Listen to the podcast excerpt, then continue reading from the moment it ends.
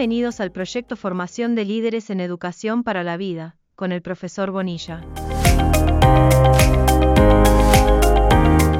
Buenos días para todos y para todas. Quien está hablando es el profesor Bonilla, creador del proyecto Formación de Líderes en Educación para la Vida.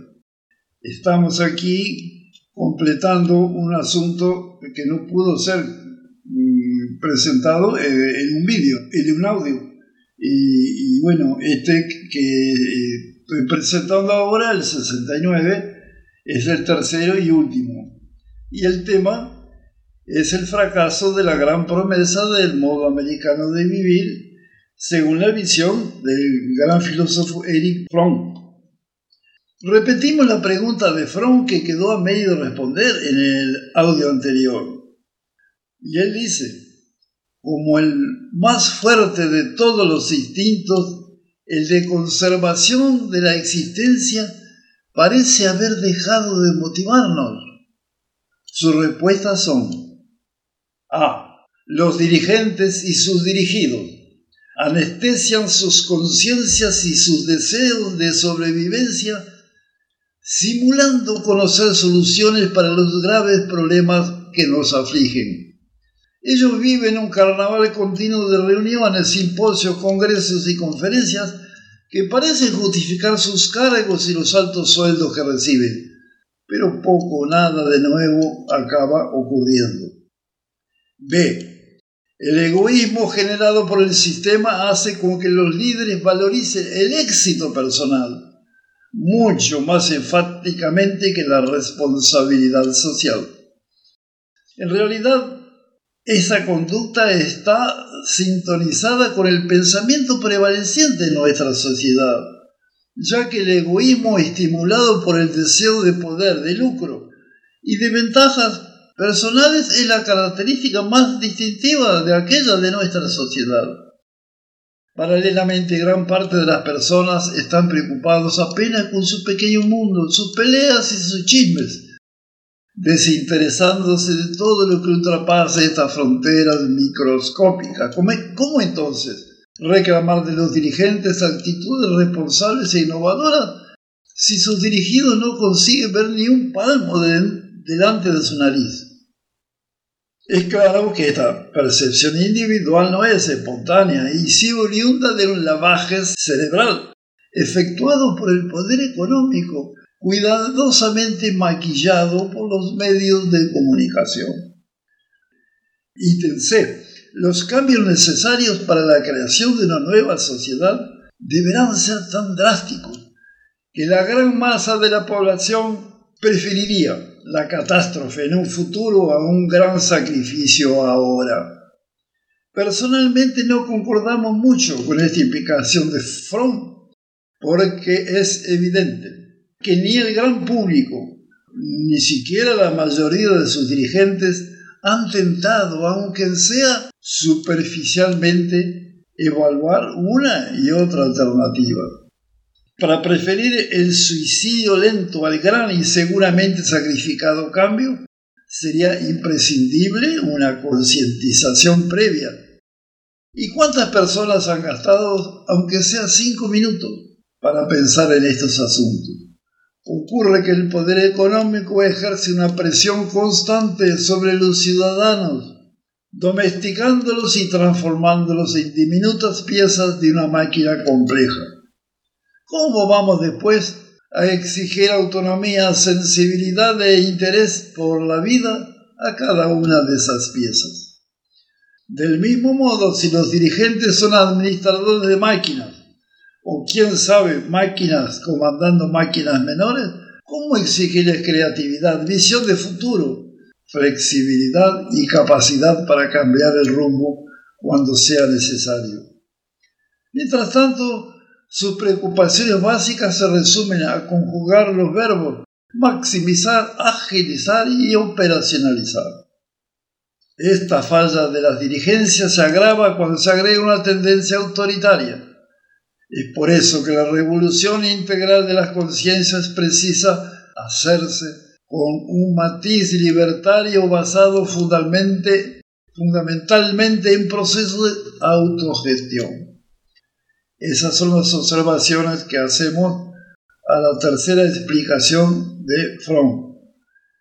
Él nos presenta todavía una cuarta explicación. Una de las razones para escribir sus libros, tener o ser, tiene que ver con la falta de modelos alternativos. O sea, todos estos elementos que coloca Fromm pueden ustedes eh, consultarlos en un libro que se llama Tener o Ser, que es en el fondo lo que estamos intentando trabajar con la idea de formación de líderes de la vida. Bien, aquí sí concordamos con Fromm, por lo tanto resulta imprescindible y cada vez más urgente la creación de nuevos modelos, nuevos criterios, nuevos caminos. La catástrofe está rondando nuestras vidas alguna cosa precisa ser hecha, pero lo que la respuesta a un nivel más profundo involucra mirar firme y fuerte pero calmamente para dentro de nosotros. Allí en el fondo de nuestro ser existe un potencial que existió el tiempo todo en todos y cada uno de nosotros y que en general lo desaprovechamos. El desafío consiste en reconocer esa luz interior, después estimular el prójimo a hacer ese mismo reconocimiento para él y cuando seamos suficientes, incendiar el mundo con su fulgor maravilloso, despertando las conciencias dormidas e iniciando así el cambio básico que podrá llevarnos a la gran utopía. Es lo que dentro de nuestras modestas condiciones eh, es lo que estamos tentando hacer con estos audios. Bien, pero tal vez algunas personas piensen que lo expuesto es un exceso de delirismo. Pero es obvio que cada vez que el hombre intentó resolver sus problemas exclusivamente a través de un reacondicionamiento de los factores externos, fracasó y su último fracaso fue cuando coronó factores específicos externos, lucro, poder y ventajas como cimientos de un modo de vida. La respuesta a nivel práctico involucra un cambio drástico en la manera de pensar, sentir y actuar a través y a partir de la revolución integral de las conciencias, como descrito en este proyecto. Para que esto sea posible, precisamos de una red de inspiración condensación y ejecución de ideas en aquella dirección. O sea, si bien el papel de la concientización es fundamental, no es menos cierto que concientización sin acción se diluye. Por lo tanto, la sugerencia o la propuesta es que desarrollemos la concientización y la acción simultáneamente para que cada una pueda acompañar, ayudar y hacer florecer a la otra de modo a que podamos realmente avanzar en la idea de tener una sociedad bastante mejor a la que tenemos en el momento. Bien, estos tres audios presentaron material muy interesante de Eric Fromm, que me parece que debe ser tenido muy en cuenta.